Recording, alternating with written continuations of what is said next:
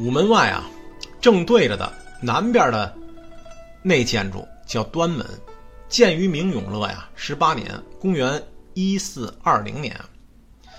它的这位置啊，是在午门和天安门之间，整个建筑结构和风格是重檐歇山顶，与天安门啊相同，一般无二。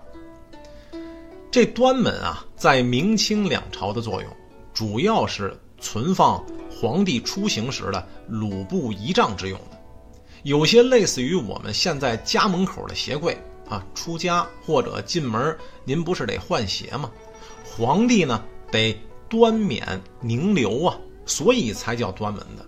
另外呢，还有一个作用，就是外臣觐见时啊，到这儿您也得整理整理衣冠。